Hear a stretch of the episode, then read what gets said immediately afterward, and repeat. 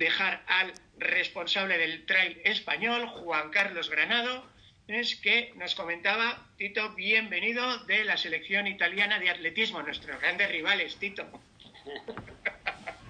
Sí, pero el último desafío terminó con, con España ganando. Bueno, en la distancia larga, España oro en el maratón, plata por equipos, pero en la Classic no competimos.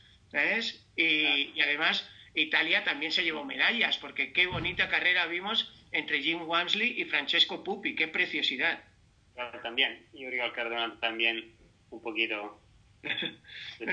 pero lo que pasa es que nadie sabe qué, qué va a pasar por el futuro y quizás también españoles en la distancia clásica. Eh, Tito, para los que no estén familiarizados, los españoles sabemos que España e Italia, que somos países hermanos por tantas cosas, también nos ha hermanado el, el sufrimiento con el coronavirus. ¿Cómo es ahora la situación de confinamiento en Italia? Nosotros, el 2 de mayo, vamos a poder salir por primera vez a pasear, a correr otra vez cómo es la situación en Italia. Si yo recuerdo bien, puede ser que a partir del 4 de mayo para vosotros. Exactamente. A partir del 4 de mayo será posible eh, salir de, nuestras casas para entrenarse un poquito, correr o ir con bicicleta también, pero sin dejar los, límites de, las autoridades territoriales. Nosotros tenemos uh, comuni, que serían los países. Los países pequeños tienen Ah, no sé cómo se dice, pero eh, son como límites territoriales y no podemos salir de, esos límites.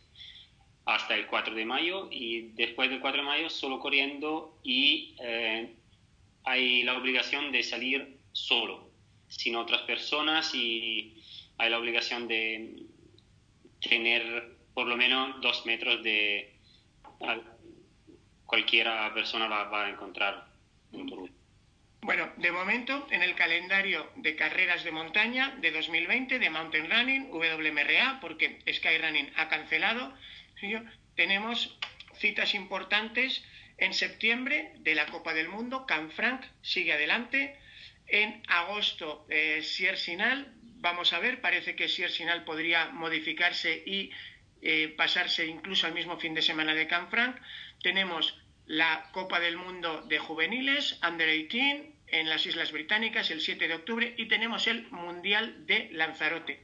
Ahora mismo la Federación Italiana de Atletismo, FIDAL, ¿qué planes tiene Tito para eh, intentar estar presente en esos eventos internacionales?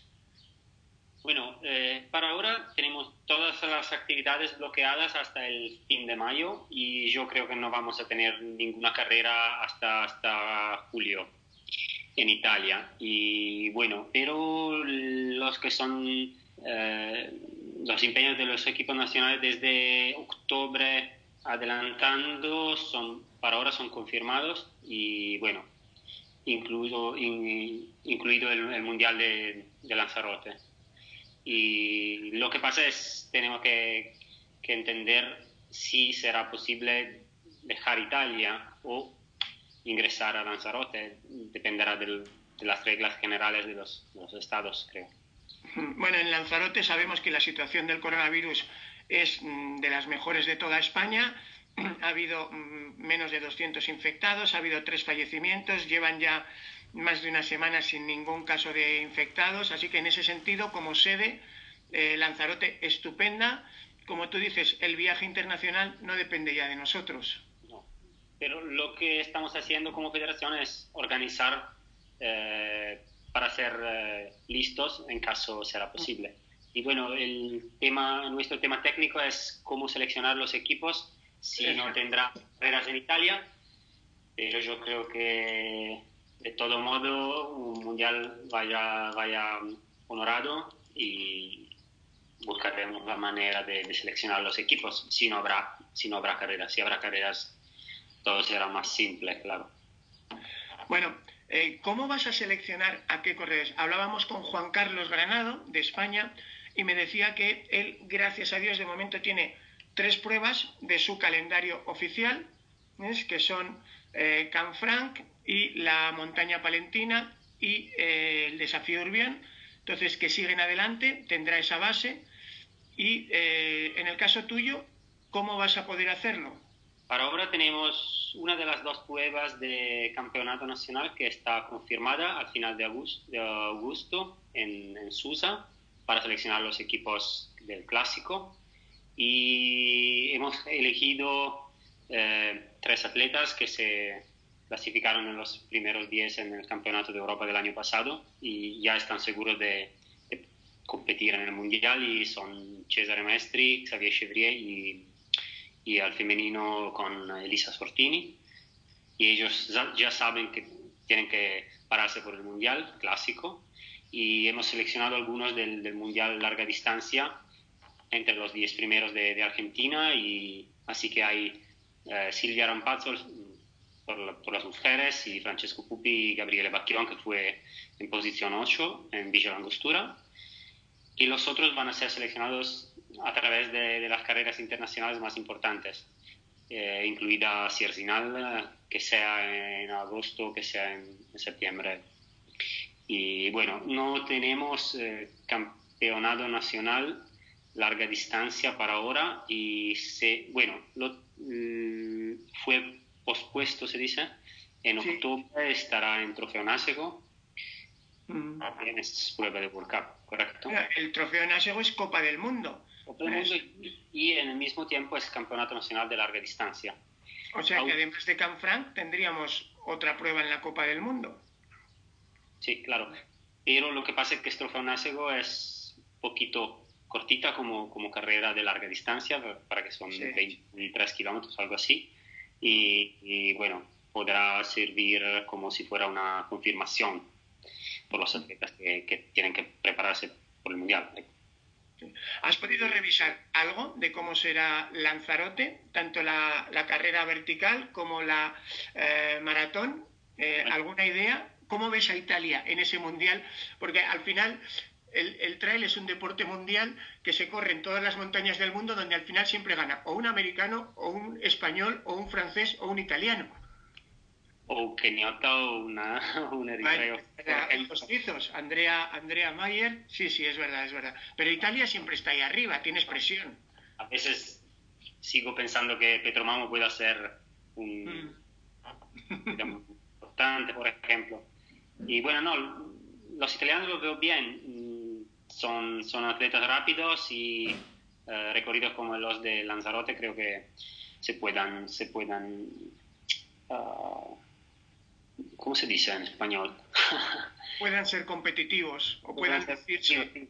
Sí, así parecen demasiado complicados como recorridos y yo creo que van a hacer buenas carreras y nuestra tradición dice que somos bastante capaces de adaptarnos a diferentes recorridos y bueno, había planteado de, ir a Lanzarote para ver los recorridos, ahora no es posible, claramente, así pero no es posible para ninguno, así que para nadie, así que las condiciones son iguales. bueno, pues muchísimas gracias Tito por atendernos y ojalá podamos vernos en Lanzarote y que gane el mejor, porque es un placer siempre competir con Italia. Nos vemos. Muchas gracias, Sergio. Chao. Chao.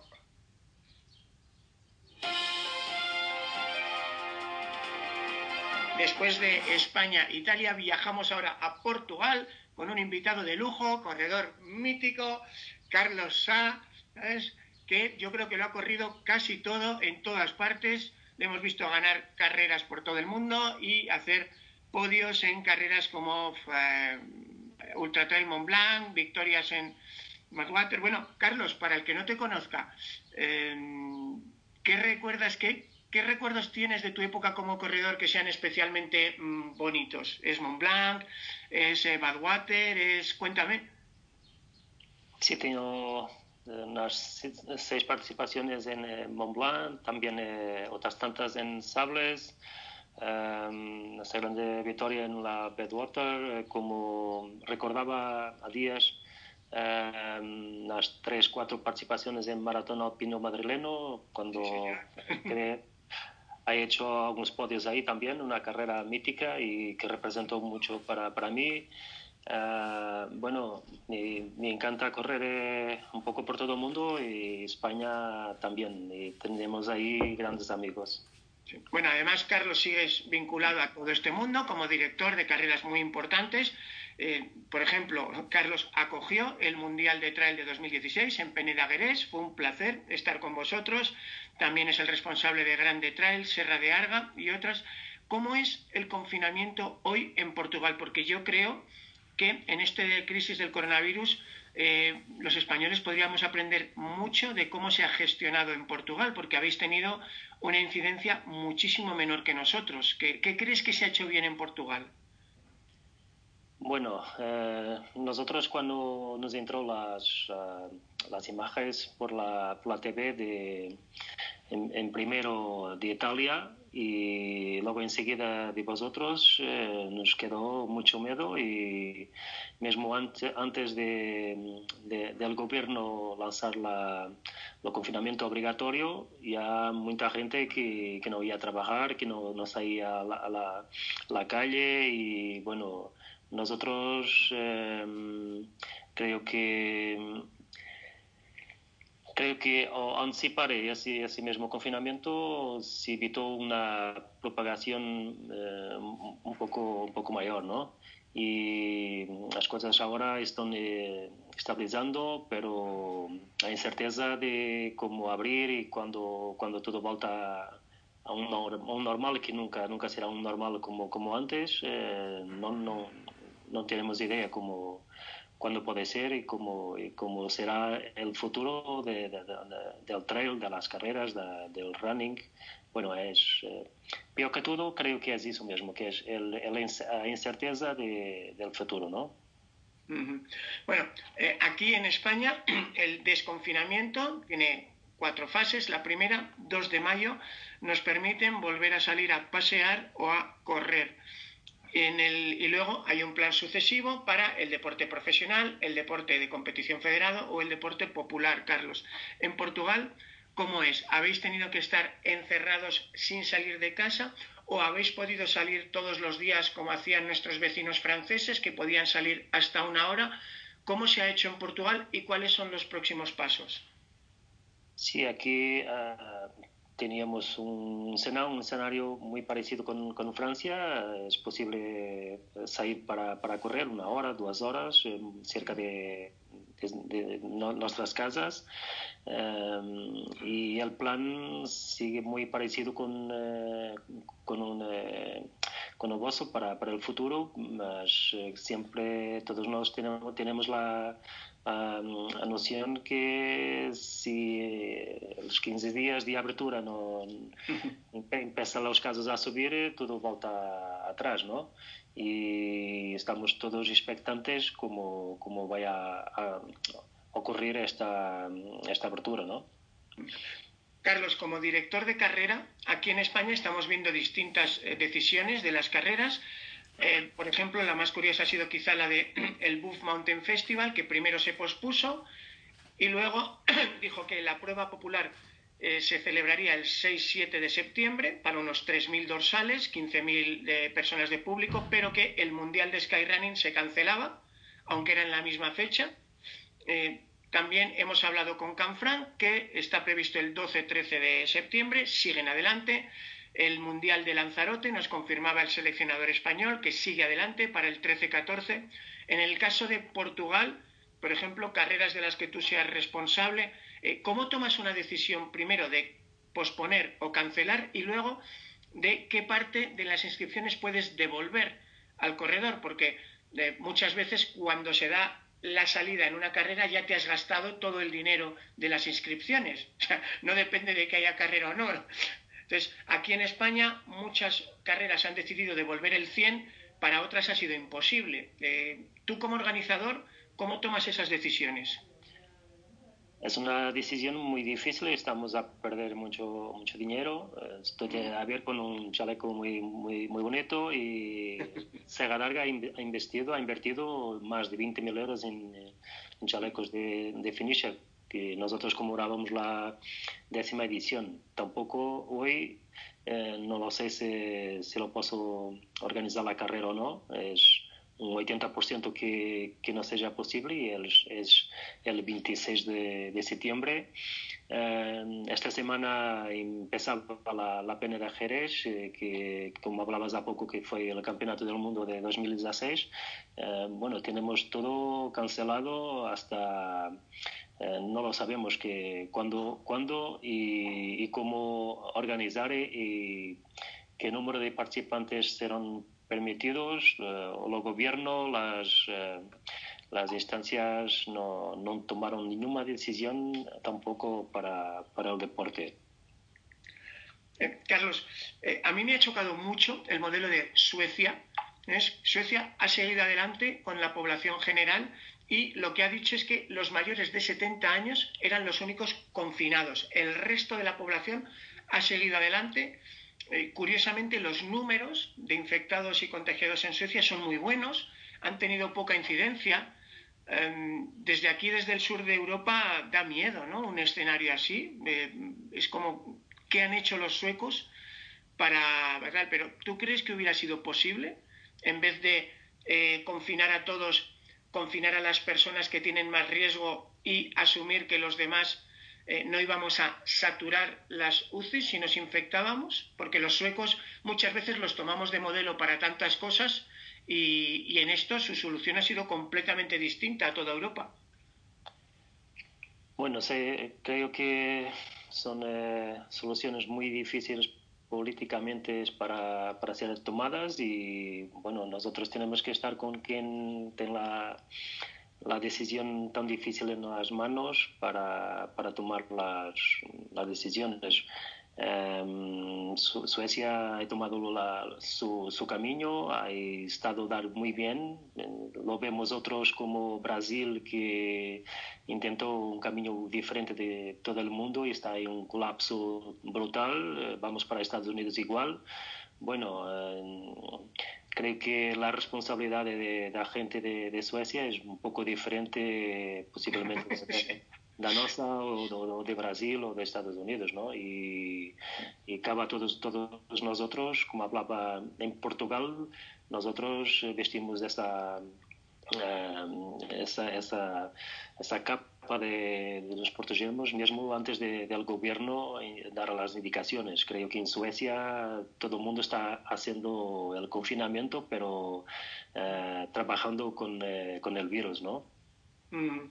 Bueno, oye, Carlos, enhorabuena por la gestión que habéis hecho todos los portugueses. Yo te digo que creo que ha sido una, algo de lo que podemos aprender mucho a este lado de la raya y desearte lo mejor para esas carreras que están ahora ahí sufriendo y que yo creo que a veces los corredores no nos damos cuenta que el que más sufre cuando una carrera no puede salir o cuando no sale perfecta es el organizador que está todo el año soñando con, con vernos cruzar meta con una sonrisa, ¿no?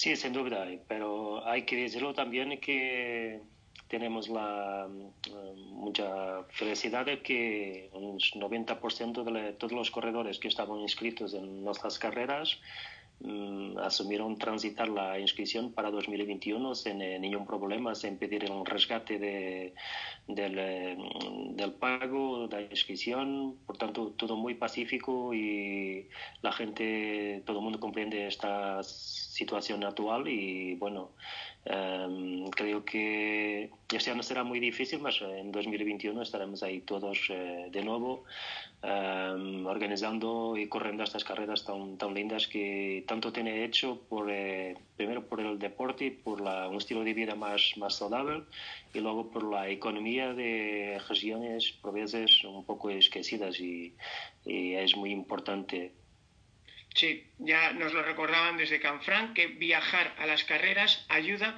a que la gente que vive en la montaña pueda seguir viviendo con dignidad, porque sin nosotros es muy difícil vivir en la montaña hoy en día. Así que, muy obrigado, es un placer hablar con usted y nos vemos por las montañas, Carlos. Vale, chao, gracias. gracias. Abrazo. Completamos esta gira por Europa después de España, Italia, Portugal, nuestros vecinos del norte, Francia. Bienvenida Corinne Javé de la Oficina de Turismo de Laruns y responsables también de carreras de montaña como el Trail Blanco del Oso en la estación de esquí de Artus y el Gran Trail Valle. Bueno, ¿cómo está el confinamiento francés? Buenos días. Para mí muy bien porque vivo cerca de la naturaleza, entonces no es ah, lo, más, lo más terrible. Lo, lo más terrible para aguantar este confinamiento. Bueno, estábamos viendo tus vídeos estos días en las redes sociales, en Instagram y en Twitter, qué envidia allí viendo pasear al lado del río, viendo como los caballos en la primavera. acabamos de hablar con Carlos A en Portugal, que nos decía que ellos están como vosotros, están confinados, pero con permiso para salir una hora al día. Eh, se agradece mucho, hay mucha diferencia porque aquí en España el 2 de mayo podemos. Sí, sí, sí, pero con un círculo de un kilómetro. No es mucho, pero es, uh, es también uh, una... Sí, está bien, porque cuando vives cerca de la naturaleza no es lo mismo que cuando vive en, uh, en una gran ciudad. ¿eh? Mm. Entonces... Sí. Eh, Corinne, en, aquí en España ha, hecho, mm, ha tenido mucho impacto la decisión del gobierno francés hace uno o dos días de prohibir todos los grandes eventos deportivos hasta el 1 de septiembre. Eh, la duda es, ¿son solo los eventos de más de 5.000 personas o es todo evento deportivo, aunque sea una pequeña carrera popular? Sí, son uh, todos los eventos uh, deportivos por, por, el momento, porque los grupos um, que, que, están, um, que pueden uh, participar, que pueden hacer deporte juntos son 10 personas. Entonces, 10 personas no es nada para, para hacer una carrera o todo eso. Pero todo eso vamos a ver un poco en el tiempo porque um, cada, cada etapa de tres semanas uh, van a regularizar un poco uh, la situación y ver si uh, pasa bien o si no, si no, no pasa bien. Y entonces podemos ver si al, en el final de agosto, por ejemplo, podemos hacer eh, algo más o, no, pero hasta ahora lo, lo, lo decían así. Sí, bueno, justo antes del confinamiento nosotros pudimos estar en el Valle de Osú eh, haciendo un reportaje especial, pues eh, esquí en la estación de Artus, esquí en Laguret, barrancos de censo de barrancos invernal y a mí me han chocado mucho las imágenes eh, que he visto de eh, Laguns, que es un pueblo que vive, lógicamente, de la ganadería, de, las ovejas, sobre todo los quesos son muy famosos, donde los eh, habitantes de Laguns estaban confinados, pero los pastores salían cada mañana con sus rebaños de hasta 200 ovejas y eh, me impresionaba mucho ver la plaza mayor de Laguns es vacía y los rebaños de ovejas bebiendo en la fuente de la plaza. Es, eh, es, una paradoja, pero a lo mejor eh, es bonito, ¿no? Ver cómo la vida natural pues sigue adelante. Sí, sí, porque pues es un trabajo que, que es necesario durante el confinamiento porque hacen quesos, uh, hay también uh, los, los, corderos de leche y todo se vende y pues es alimentario. Entonces hacen como, como habitualmente, como, como un cotidiano de confinamiento es, es, el mismo que sin confinamiento para, para ellos. Y pues el, la diferencia es que no hay, uh, no hay uh, turistas para sacar fotos, pero no, es, es lo mismo. ¿Tú has podido bajar cada día a comprar, por ejemplo, leche o pan o queso o costillas de lechal de tus vecinos? ¿Eso ha seguido funcionando normal?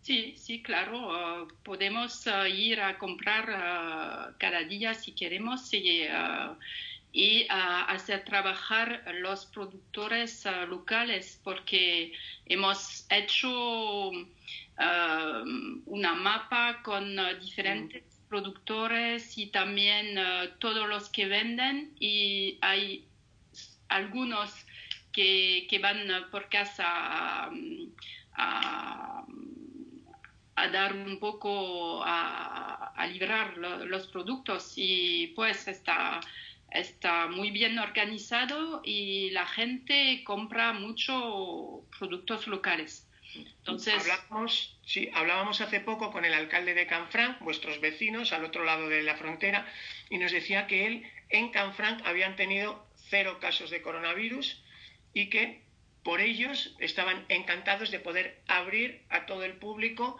una vez que haya garantías de que los turistas no van a traer la infección. ¿Cómo ha sido el coronavirus en el Valle de Osu? En el Valle de Oso es un poco como en Canfrán. Eh, no habíamos tenido casi nunca casos. Eh, no creo de, alarma, no, de, sí, de gran importancia no, no teníamos. Y en el departamento tampoco. Y en la región tampoco. Es uh, una región uh, de las más uh, tocadas por el, el, virus.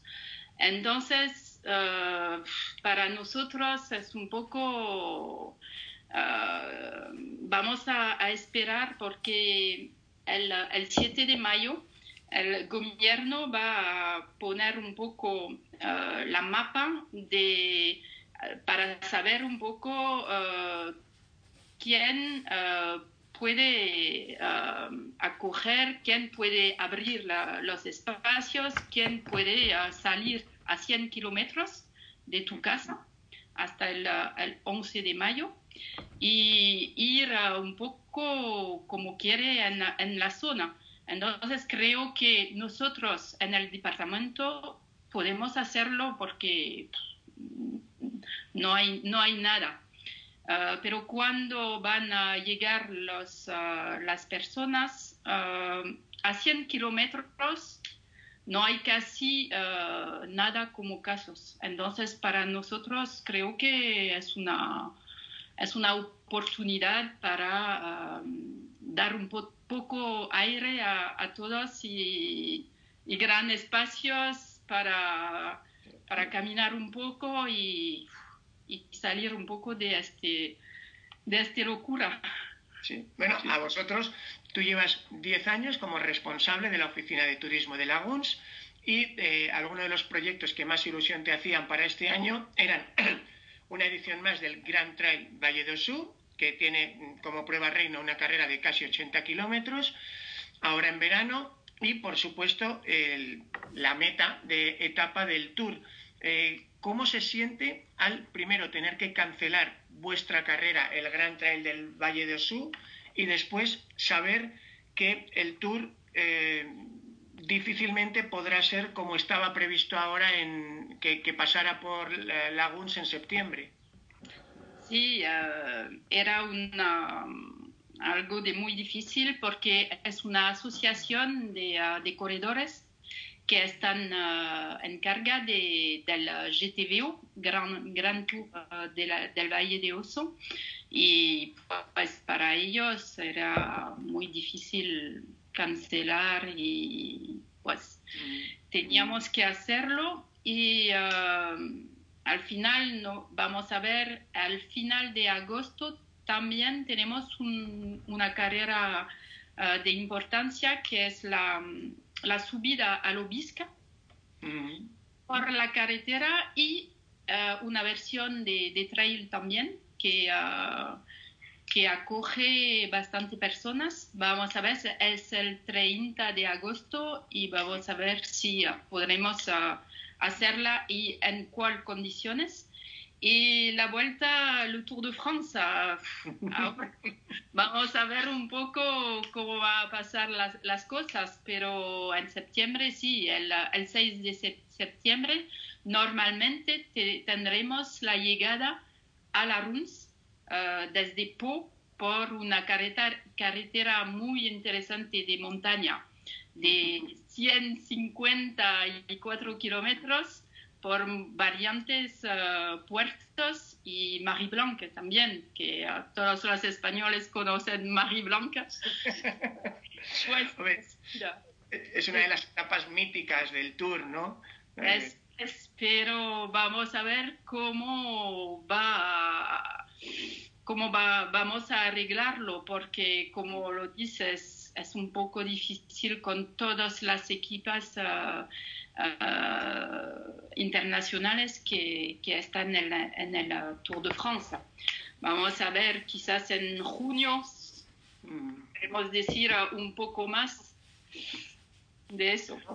Eh, una pregunta, Corín. Ahora mismo tenemos la frontera cerrada entre España y Francia, aunque casi casi desde el Somport se puede llegar andando a, a Laguns, el que quiera. Um, si se abriera, eh, ¿tenéis alguna idea de cuándo se puede abrir la frontera? Porque sabiendo que los senderos están allí todo el año, que eh, el Valle de Osú no ha tenido incidencia, pues seguro que hay algún español que eh, le apetece, cuando nos lo permitan, pues viajar y en agosto, en septiembre, ir simplemente no para competir, sino para conocer esos senderos. ¿Hay alguna idea sobre cuándo se pueden reabrir las fronteras entre España y Francia, los Pirineos? No, por el momento no hay, uh, no hay datos, no hay fechas. Um, ahora, por ejemplo, en el Portalet uh, hemos cerrado uh, la frontera al lado de a uno, un kilómetro de Pont de, Camp, de Artust, en Pont de Camp. Entonces no puede ir hasta, hasta el, col el puerto del Portalet porque y para nosotros es uh, el lugar del, del, Midi de Oso y de los, uh, del senderismo también y la, la gente puede, puede ir. Uh, normalmente la transhumancia que va um, a ocurrir durante el, primer, um, la primera semana de, de julio, uh, los pastores van a ir al, uh, al portalet. Entonces, podemos pensar que uh, en julio, el primero de julio, podremos ir hasta la frontera, pero después dependerá de las autoridades españolas también, porque habían dicho por el momento, por el momento que van a cerrar todos, todas las fronteras. Y no es solamente una decisión uh, de francesa. Bueno, muy bien, pues yo creo que aquí estamos todos juntos. algunos países les ha pegado menos. Portugal creo que ha hecho un trabajo fantástico. Italia, España, Francia, creo que estamos en una situación prácticamente idéntica. Y bueno, vamos a seguir viendo, a lo mejor esto sirve para que seamos un poco más Europa. No lo sé, sería bonito, ¿no?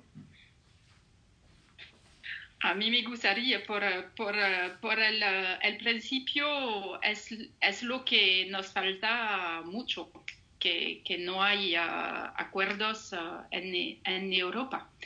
Hay pocos, ah, pocas reuniones desde poco, pero desde el principio tendría que, que verlo a, a, este nivel porque es una pandemia mundial. Entonces, tenemos que arreglar todo a este nivel. Es, es obligatorio. bueno, pues merci de vuestra atención, madame, y esperando... Esperemos que podamos vernos pronto de vuelta en el Lagos o en Canfranc o en cualquier sitio de Le Pyrénées. Nos vemos. Hasta luego. Hasta luego. Adiós.